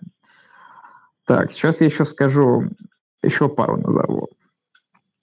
А, вот, это, я... можешь ссылки на них э, скинуть прямо в чат, а мы потом к, подка... к подкасту все это прикрепим. Без проблем, конечно. Вот. И из наших есть такой Денис Минченков, молодой человек, который как раз очень интересные штуки делает со светом и очень сильно заморачивается со светом. А так вообще в целом общая аккумуляция всех сколько-нибудь серьезных автомобильных фотографов – это apa.photo, а, это авто, ну, Инстаграм паблик про автомобильную фотографию. И главный, наверное, пример лайфстайла – это Саша Марковский. Ну, Саша Марковский, он блогер. То есть он э, ведет свой личный блог про автомобили, и у него интересная разнообразная обработка. Это не коммерческая картинка, но картинка очень интересная и симпатичная. Но начать изучение рекомендую с apa.photo. У них последняя фотография с Ferrari, по-моему, это 250 GT, судя по фотографии, а, вот это то, как мне хотелось бы, чтобы мы снимали в России под э, стилизованную Виталия, под э, пленку Суперия. Вот это, мне кажется, э, дивная автомобильная фотография будущего. Вот так. Спасибо. Надеюсь, я ответил. Спасибо, понял. Да, спасибо, понял. Спасибо большое. Да. Вам спасибо за вопрос. Так, так Денис, мы отключаем. Э, да, еще APA фото, как оно пишется? APA, apa.photo. APA. Ага. А, так, APA, фото. Ну, мне почему-то он куда-то Давай выкидывает. apa.photo. Угу. Это в Инстаграме. Да. А, в Инстаграме, все, понял. Я еще так думал, этот сайт. А, Инстаграм, фото. Окей, я это просто сейчас в чат сразу закину, чтобы ага, ребята могли уже сразу посмотреть. А, у нас еще есть поднятая рука. А, Артур из Сочи, угу. судя по всему. Привет, Артур. А, да, Артур, на микрофончик, мы тебя слушаем. Добрый день. Я хотел сказать по поводу фотографа автомобильного, знаешь, просто добавить. Возможно, ребята знаете его, но не только автомобильный фотограф, и свадебный, и семьи тоже снимать. Александр Ноздрин. Ноздрин, я, мне кажется, что-то слышал, э, но сейчас... Я, я, я знаю Александра, да, но он больше свадебный все-таки фотограф, хотя да. автомобили любит. Ну да, фотографирую он, э, автомобиль он фотографирует, тоже очень нравится. Динамичные кадры такие вот смотрятся прям. Сколько я знаю, он э, не только в России снимал, еще и в ближнее зарубежье вроде как. А какого рода? Еще раз. Какого рода, какого рода зарубежье? Ну, в смысле, а, мы говорим об автомобильной съемке, да? Да, да, да, автомобильная съемка. Ну, он а, вроде как еще занимал там посты вроде по свадебной фотографии. А, свадеб... о, вот, я вижу, да. Я нашел его фотографии, да, действительно, спасибо большое за рекомендацию. Я понимаю, что... Ну, вот, вот смотрите, у него как раз то, что вот я вижу у Александра, это история такая, она либо журнальная, для, например, для авторевью, а, либо какой-то лайфстайл. Ну, то есть вот это похоже под э, Э, похоже, что это для какого-то СМИ снимается. Потому что я вот смотрю, например, на красивые фотографии Nissan на Байкале, они как раз выглядят очень коммерчески хорошо. Э, я открыл сайт Александра сейчас.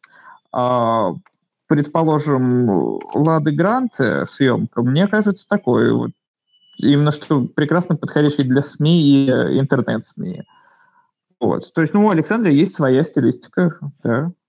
Вот. Но ну, я, насколько я помню, по-моему, Ладу он снимал для автосалона. Вполне вероятно, очень возможно. То есть здорово, спасибо большое, что поделились э, интересом. Да, нет за что. Взаимно. Артур, спас- спасибо. Да, кстати, вот Александра я знаю, но я его знаю больше как свадебного фотографа. Мы с ним делали и трансляции, мастер-классы. Вот для себя открыл неожиданно, что он снимает автомобили. Тоже сейчас смотрю его сайт. Ну, действительно. Причем я узнаю его стилистику, то, как он снимает свадьбы. А, да, если не ушел с mm-hmm. страницы, да, можно там даже на главную нажать. А, там да, да, я, я листаю как раз, да. Да, и, и, вот, и вот как раз э, в такой же стилистике по обработки по цвету у него получается автомобили. Ну, это, Знаешь, на мой взгляд, интересно. У него очень правильная студийная съемка. Honda э, э, в актуальном кузове хорошая, правильная, техничная. Э, в смысле, ровно такая, какая она и должна быть. Серви хорошо снят. Мне прям, прям нравится. Да, вот я тоже а, нам за, скидывают, зашел, смотрю. Да, скидывают фотографию Мустанга 69-го да, очень-очень красивая машина. Вот. Вообще, как вы понимаете, автомобильная фотография, она либо по любви, либо никак, потому что есть варианты заработать больше, заработать чаще, и, возможно, проще, а, но нужно быть определенного рода петролхедом, чтобы снимать машины. Я не знаю никого, кто кому в этой индустрии, кому безразличны автомобили. Потому что если э, тебе не становится приятно где-то внизу от слов пенифорина, то ну, я не уверен, что, наверное, стоит снимать автомобили. Пинифарина — это такое дизайн-ателье итальянское. Они рисовали там множество потрясающих машин, в том числе вот, Мазерати, Гран Туризма, который, мне кажется, Альфа Рамбо, одной из самых красивых, в принципе, машин, Альфа Ромео раз, да, и так далее. То есть автомобили — это все-таки во многом культура, а не, не просто какой-то объект. То есть э, я больше понимаю эстетику, например, э, эстетику Мустанга 69-го, ржавого, вонючего, как символ эпохи, чем, например, э, там перстня какого-нибудь ордена Темплиер. Вот. Мне кажется, что в том же Мустанге Крафта гораздо больше, хотя он и серийная машина. А, слушай, но ведь э, человеку может нравиться автомобили, но он может быть не в теме вот этих всех вещей, которые ты только что говорил, со странными названиями. Но если он э, ну, чувствует, что ему это нравится, он же может во все это погрузиться. Он может изучить Само вопрос, собой. Э, изучать историю, это так. В смысле, это же все ну, происходит по мере твоей заинтересованности. То есть мне изначально тоже нравилась идея того, что я буду фотографировать, это потом я уже узнал, что это выдержки, диафрагмы, дифракции и прочие там, гнусные вещи. Вот. Конечно, по мере развития все это будет появляться. Просто потом э, ты начнешь этим восторгаться, и когда ты будешь снимать, предположим, э, новую там Альфа-Ромео Стельвио, ты будешь знать, э, почему она называется стилью, то есть у тебя уже, ты будешь уже ну, как бы хорошо понимать, почему там ее лучше снимать действительно в итальянских пейзажах, причем тут серпантины, и, и как бы почему она вообще называется стельвио. Стельвио пас — это такой перевал итальянский с очень большим количеством поворотов, и очень там любят ездить быстро. То есть, опять же, вот эта вся история про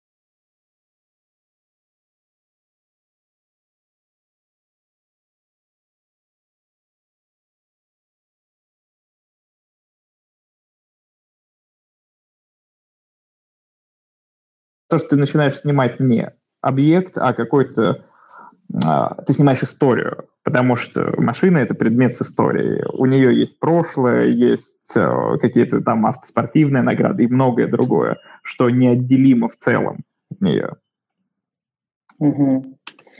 Ну, то есть, э, как и в любой сфере, ты просто потихонечку-потихонечку погружаешься во всю эту кухню и входишь в тусовку, и тебе дают сразу автомобили, чтобы их поснимать. Вот все, я, я все понял. Ну, наверное, да. Наверное, это так и работает. А, слушай, давай тогда немного о коммерции. Какие вообще цены бывают на какие съемки? Ну, такой средний ценник по больнице, как обычно. Слушай, очень зависит от съемки. Если это Инстаграм, вы можете договориться. Во-первых, все представительства платят совсем по-разному. Наверное, от там 25 до 100, в зависимости от интенсивности съемки, от срочности, от загрузки. То есть, ну, это очень там динамически двигающаяся цена. А, большая рекламная кампания там по выходу автомобиля, например, там Рено просто неплохо платят, насколько мне известно, а может там стоить 10 миллионов, там, 15, 20, в зависимости от сложности проекта, от количества публикаций, от количества кадров. Ну, то есть лонч машины полноценный от массового производителя такого среднего сегмента это всегда очень дорого, но, как вы понимаете, это куча человек, часов, команда, аренды и так далее. Угу. Ну, то есть... А вот, но, Угу. Но бывает так. история, что это история за кадр. То есть, когда нужно немного каких-то конкретных кадров, вот вроде того, что было там у Ноздрина с CRV, а, эта история чаще всего как раз оплата за кадр, и каждый кадр там может стоить, например, тысячу евро, предположим. А, но при этом весь продакшн на себя. Слушай, а как вообще, а, если ты участвовал в тендера, mm-hmm как, вы, как может выглядеть техническое задание на тендер? Ну, просто я э, далек от автомобильных тендеров, но вот какие там критерии могут выдвигать, э, чтобы люди э, или разные команды за это поборолись, что они должны предоставить, как это же визуальный контент, как его можно описать, что вот мы сделаем именно так, как вы хотите. Смотри, там же сражаются агентства, а не фотографы, не продакшены. То есть э, есть какое-нибудь агентство вроде там Хакахода, которое работает с японцами, и там агентство Агелвия, ну я условно агентство называю. А, есть тендеры там, они предлагают полного цикла от размещения там, рекламы до ивентов, организаций, а, съемки всего такого, и там вот какой-то координатор со стороны агентства с тобой договаривается, говорят, вот будет проект, интересно, сколько стоит? Ты пишешь, стоит столько-то. Вот, нужно там это, это, это. А это. И как бы они там согласовывают. Бывает такое, что тебя спрашивают несколько агентств. И ты всем там называешь примерно одни условия, и там агентство, одно из них побеждает, и ты это снимаешь. Бывает э, другая история, бывает, что есть э, технический райдер у клиента, что вот ему обязательно нужен там средний формат и опыт работы с съемками автомо- автомобилей немецкого премиум сегмента. Ну, то есть, как вы понимаете, там 5 производителей. Вот. И то есть этот рынок все еще сужается. Поэтому бывает такое, что просят э, не конкретного фотографа. То есть в тендере, например, там не там, Алексей Петрович, предположим. То, то есть, а бывает так, что агентство начинает э, тебе говорить, нет, слушай, надо скинуть, потому что э, ну, мы не вписываемся в тендер, наше предложение не конкурентно, и надо как-то ужаться, и мы решили ужаться с фотографа начинать. А, слушай, они тогда ужимаются по всему, потому что, смотри, на самом деле, ну, как бы, даже если это какой-то огромный лонч важной новинки, ну, вот, предположим, у Toyota выходит новая Camry – очень много денег. А, они ужмутся-то вообще везде. И в смысле миллион сюда, миллион туда, это ну, ерунда. А, у них, потому что контракт, скорее всего, там на 300-400 миллионов. Вот. Ну вот совсем недавно была история, как раз я присутствовал на съемках эм, чемпионата мира по скалолазанию.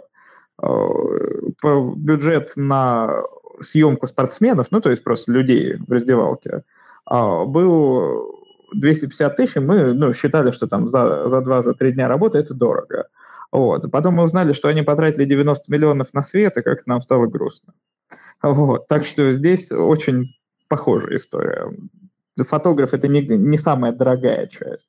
Но бывает, конечно, что просят ужаться, естественно.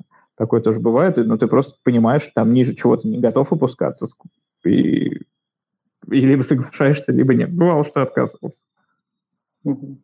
Слушай, а вот насчет всей этой секретности выхода новых э, моделей, они же часто вешают э, фальш-обвесы, а, ну, а чтобы было, бывает. да, да, не видно, камуфляж, э, все эти раскраски, но тебе-то ведь надо снять все это, как оно будет. А, и вот я к той тенденции, что сейчас машины на треках любят э, снимать, Uh-huh. Он же не изолированный трек. Там, в принципе, э, любой ушный папарацци может найти какую-нибудь точечку, чтобы все это посмотреть, а, посмотреть процесс загревается трек а, на, на время э, съемки чего-то действительно сильно секретного, при этом ну, как бы снимается обычно в районе трибун, то есть это недалеко от питлейна а, и паддека, в принципе. То есть он туда надо попасть, и ты в любом случае какой-то рубеж охраны пройдешь. И у нас, мне кажется, что эта культура э, шпионажа автомобильного, она слабо развита. Я вчера, а позавчера видел на Ленинградке в камуфляже BMW XM, э, который сегодня показали только как концепт. Ну, в смысле, машина вот по городу yeah. ездит. Понятно. То есть на, наши сильно Вообще. не любят выискивать, шпионить и прятать не очень любят. Не очень любят. Но вот э, чаще всего, когда машину куда-то везут, э, новую, которую еще не показали, ее везут в фуре. В смысле, просто в крытом кузове. И только на месте уже вот с обвесами, с камуфляжем выпускают, чтобы она куда-то доехала своим ходом, да? А, да, да, да. Ну, нет, подожди, смотри. Вот предположим, там, Audi выпускает новую Q5. Ее надо поснимать э, красивую такую. А, где-нибудь, ну, там, не в Зальцбурге, в Выборге, предположим. А, скорее всего, в тот момент, когда ты ее уже будешь снимать в Выборге, она уже анонсирована, ее уже как бы можно снимать, она уже не под NDA. А вот если это действительно какая-нибудь новая камера, которая нет в стране, то вы ее заведомо снимать будете там, где никто не видит, постараются убедиться, что там ее никто никогда никак не заметил, и, и скорее всего, действительно, э, вывезут в студию, которая там согласна подписать NDA. Да, у меня был случай э, уже несколько лет назад, получается, я стоял в пробке возле парка Зарядье, Mm-hmm. И это был день накануне презентации Ауруса mm-hmm. э, как, как президентского автомобиля. И поворачиваю голову влево, смотрю автомобиль на эвакуаторе под тентом. А из под тента торчит колесо и логотип Аурус. Думаю, ну, ну вот, маши, машину, машину везут. Как раз да, туда, так... куда, куда надо. Э, так и есть, да. Да. Вот. Угу. Данил, есть у меня один вопрос. Точнее, как, два, два вопроса. Смотри, а какая твоя любимая машина э, с точки зрения фотографии, вот от, как, от которой ты получаешь неимоверное удовольствие? Ты знаешь как? Проще всего снимать Porsche и Мини Купера. А, я считаю, что, во-первых, я очень люблю круглые фары, во-вторых, они про пропорциями красивые. Вот. То есть сложно плохо снять Porsche. Ее надо, я имею в виду 911. В смысле, надо постараться плохо снять 911. Вот. А, а мини, у них э, передние три четверти очень красивые. Они тоже практически всегда получаются. А вот сзади обычный хэтч получается сложно. Вот так вот. А есть ли какие-то в планах проекты у тебя по съемке, может быть, творческие?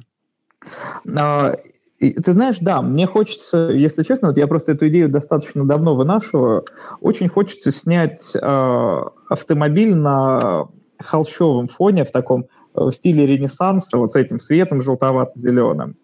Вот, то есть э, снять его как аристократа средневекового. И я все надеюсь на то, что я там смогу это реализовать. Но это история а именно что творческая. А ты себе модель-то уже подобрал? Или в поиске? Это, это хороший вопрос, потому что очевидно, что это должно быть что-нибудь рыцарски-серебристое. А серебристыми хорошо смотрятся и Porsche, итальянцы и англичане. То есть в идеале, конечно, наверное, какой-нибудь Астон Мартин. Астон... Вот мне сразу пришла в мысль э, машины Бонда, да, вот это старые ретро, да, ретро-машины. Да. Вот это, это, времен, это было времен да. Шона Коннери. Совершенно верно. Или Мерседес, этот Гуль, Гульвинг, крыло чайки, тоже бы очень хорошо подошел. Угу. Вот. Да, что, что-то такое, я думаю, было бы очень классно. Да, Руслан? Да, да, замечательно. А, Данил, я думаю, мы практически все смогли покрыть в нашем разговоре, все темы э, по автомобильной съемке. И вот у меня есть, э, так, под занавес, mm-hmm. уже, думаю, становится традиционным, хотел задать тебе несколько глупых вопросов. Пожалуйста, вот эту конечно. почти околонаучную нашу дискуссию разбавить немножко глупостями. С так, ну давай. Так, ну вот такой вопрос. Угу. Сможешь ли ты, Данил, отснять угу. мой гипотетический старый Opel 96 -го года так, угу. чтобы он на Авито продался, окупив твою фотосессию и покупку нового Opel 98 -го года с антикрылом?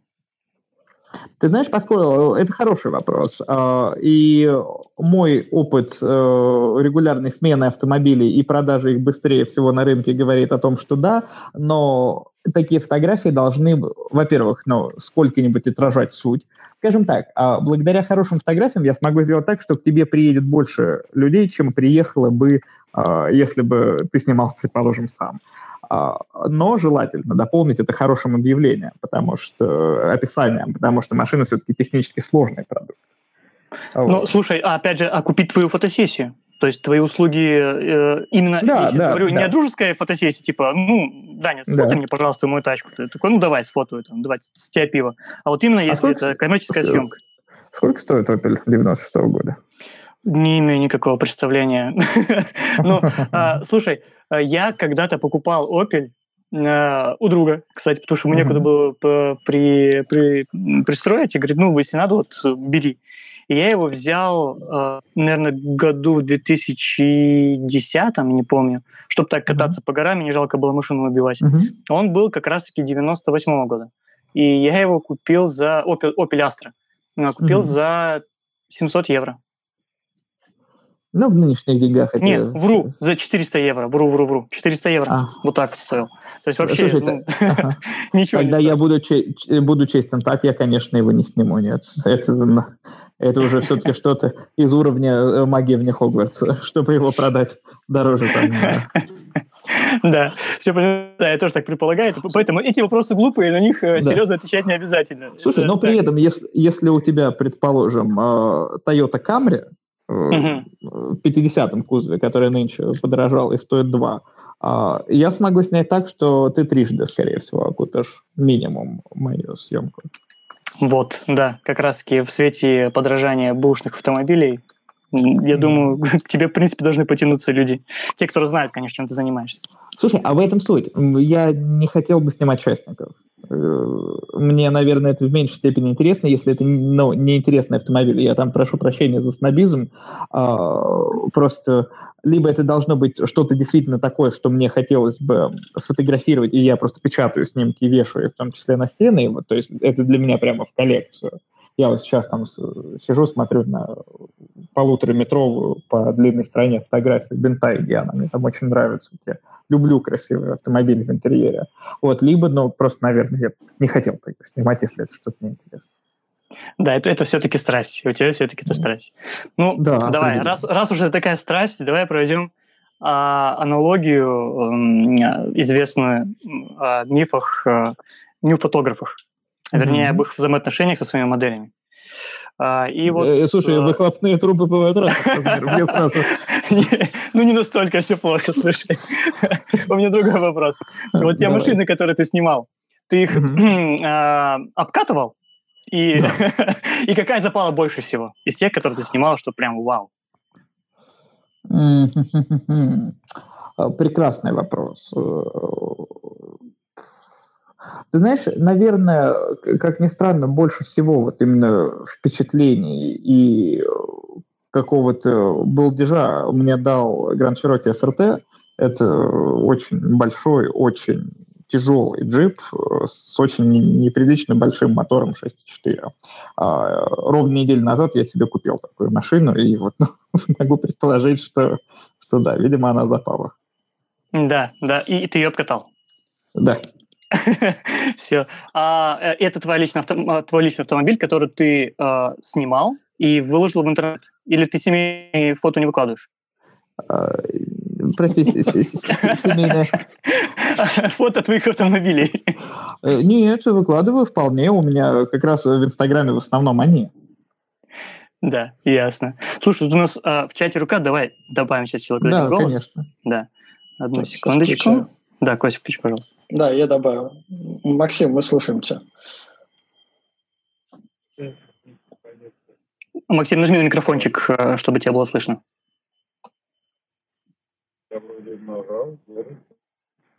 Так, ну, что-то... Нет, что-то плохо слышно. Где-то что-то слышно, а откуда непонятно.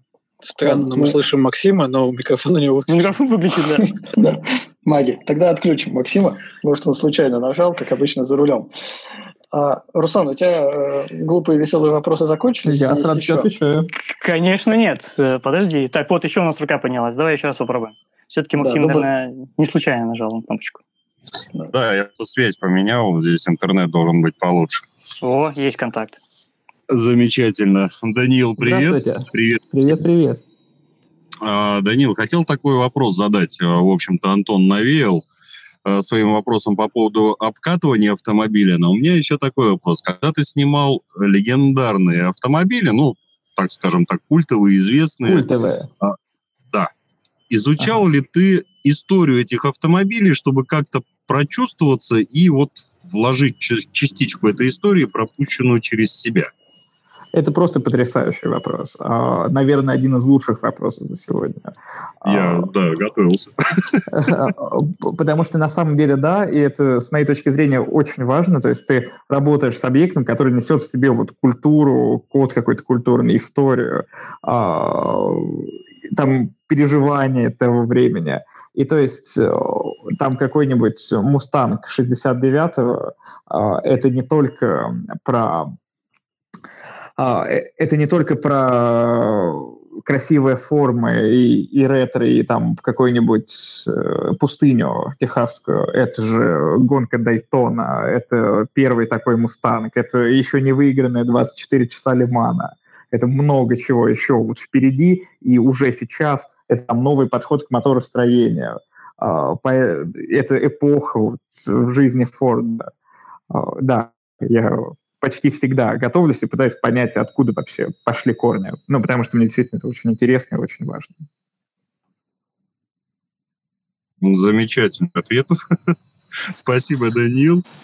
А, и ждем в Питере. Надеюсь, э, приедешь с новой Приеду. камерой и увидимся. Да. В начале Приеду. декабря. В начале, в начале декабря? Ну да, ты обещал.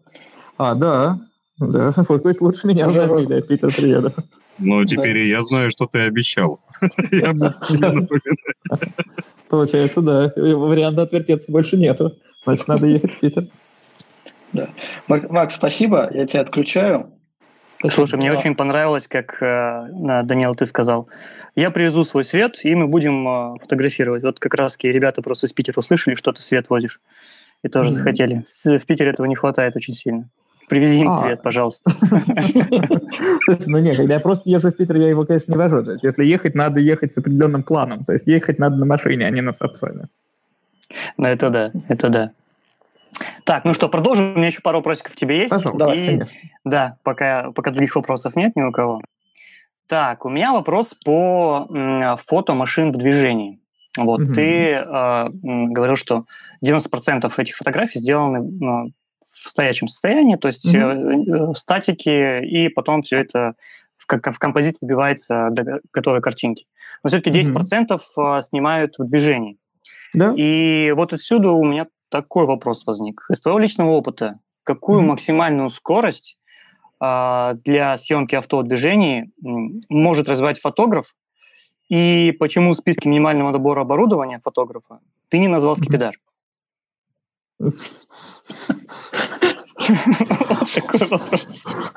А слушай, а, э, мне кажется, это вопрос номер два сегодняшний, после вопроса Максима. А, ты знаешь, э, Э, почему не скипидар, отвечу проще, потому что есть электрические ошейники. А, это раз. Подожди, записываю. Да.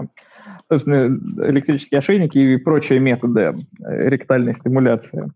А, что касается э, максимальной скорости, слышно, ну, на самом деле, конечно, там больше, чем на скорости 40 мы редко снимаем.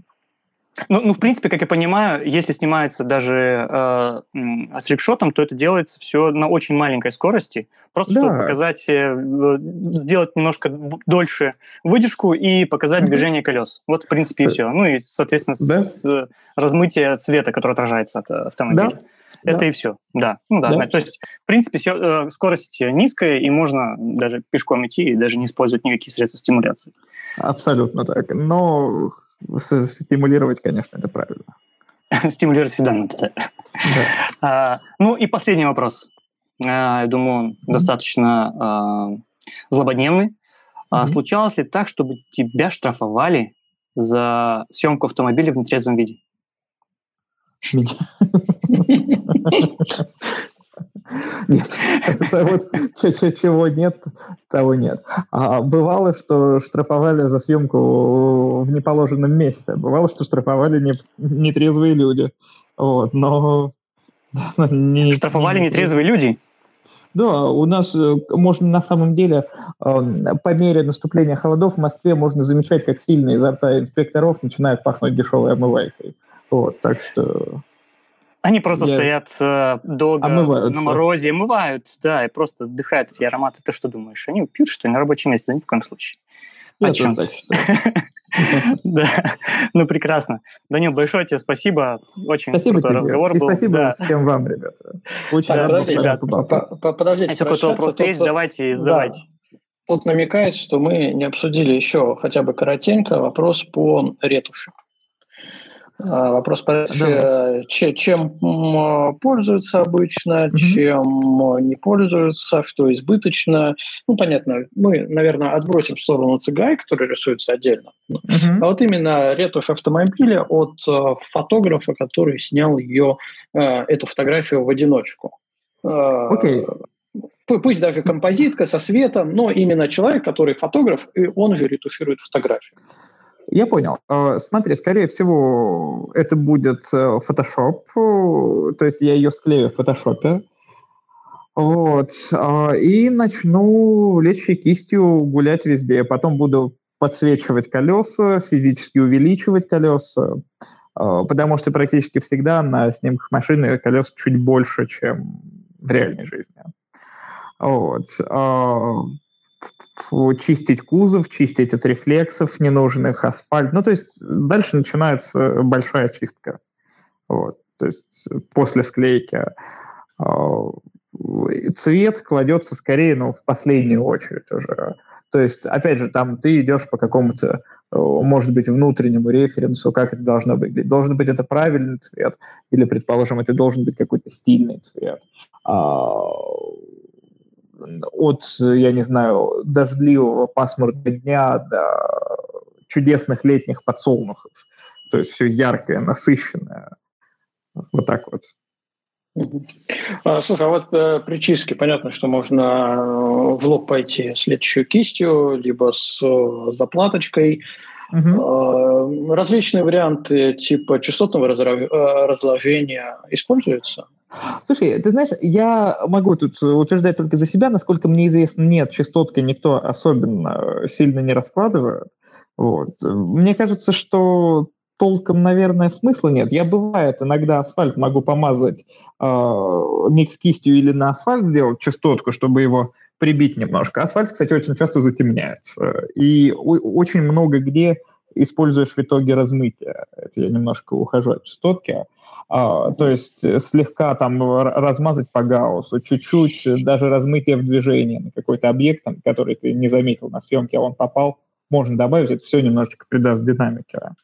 Вот. И чаще часто очень прорисовывается какой-то свет в плане источника света, который там солнышко в камеру будто заглядывает, еще что-нибудь. Это немножко оживляет. Как ты дым постоянно рисуешь, пар резину чернишь, если она там грязноватая.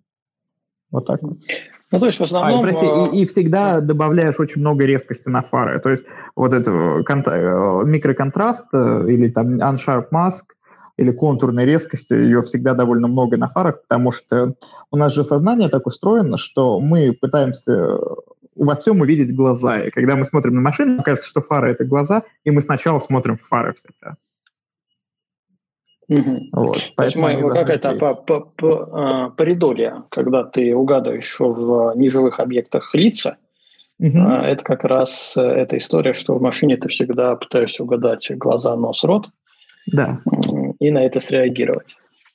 Это То да. есть в общем, в общем и целом получается, что из таких больших э, объемов это сложение композитки, угу. э, это чистка, это локальная проработка деталей, колеса, фары, там, может, не mm-hmm. знаю, блики, ручки, стекло, наверное, да, тоже mm-hmm. чистится, чтобы там красиво было и да, лишнее не да. отражалось. И это, как завершение, это финальный цвет, раскраска всего того, что, ну, чтобы картинка гармонично смотрелась, и с цветовой составляющей тоже. Абсолютно верно. Э, иначе и не скажешь. Все. Отлично. Надеюсь, э, Алена у нас задавала этот вопрос, э, мы удовлетворили на хотя бы начальном уровне интерес к ретуши, что там делается. А, и в общем и целом мы уже сколько там, час, э, сколько? Час 45. час 45. Да, час 45 разговариваем. А, давай потихоньку, чтобы людям нам было удобно слушать, мы стараемся за два часа не вылезать mm-hmm. потому что потом наш подкаст идет э, в Google, в Apple, в Яндекс Музыку, в Spotify, где людям удобно слушать, там они слушают. А, Даня, спасибо, что было. Тебя мы ждем ссылочек еще, чтобы прикрепить к подкастам, чтобы люди, которые слушают, могли прокликать и посмотреть то, о чем мы говорили, уже визуально. А, соответственно, выражаю от лица всех, я надеюсь, благодарность, что ты согласился, пришел, рассказал на такую тему, на которую на самом деле многие готовы говорить автомобильной съемки, потому что это связано с большими деньгами, с большой коммерцией, но тут все было замечательно, честно и открыто. Поэтому тебе огромное спасибо, что пришел. Спасибо вам, ребятки. Спасибо вам большое, что позвали. И очень я рад был поговорить, что-нибудь рассказать. Это, мне кажется, очень-очень да. здорово. Я думаю, что мы еще, у меня есть идея, я тебе сразу закину ага, а, на еще один подкаст, на вторую твою любимую и Димину ага. любимую тему типа социального пейзажа, О, потому да. что у меня есть в разработке отдельный пунктик про это, поэтому э, я буду тебе писать, тебе и Диме писать э, с просьбой опять присоединиться к этому безумию в виде подкастов, чтобы поговорить и на эту тему тоже прекрасно. И если ты не возражаешь, я бы поговорил с ним даже вдвоем, потому что у нас концептуально разные точки зрения на социальный пейзаж и на русскую смерть. А, поэтому я думаю, что это будет просто невероятно. Отлично. Отлично. Все, у нас все записано, идеи записаны. Еще раз, Дань, тебе спасибо. Руслан, спасибо, Антон, тебе. как а, Руслану вообще вот тут благодарности в чате все пишут за его специализированную рубрику «Глупые вопросы» от Руслана из Болгарии. А, просят отдельный подкаст с этими вопросами. Что-нибудь придумаем. Все, давайте Будем тогда думать. прощаться. Да, давайте тогда прощаться. Всем спасибо, кто слушал и кто прослушает и дотерпит до конца наши, не знаю, из, э, изливания наши сословесные. А, и до новых да встреч. Ладно, интересно же. Конечно. Пока. И до новых встреч. Пока, друзья. Да. Всего доброго. Все, всем спасибо. До свидания. До свидания. Всем пока-пока. Спасибо.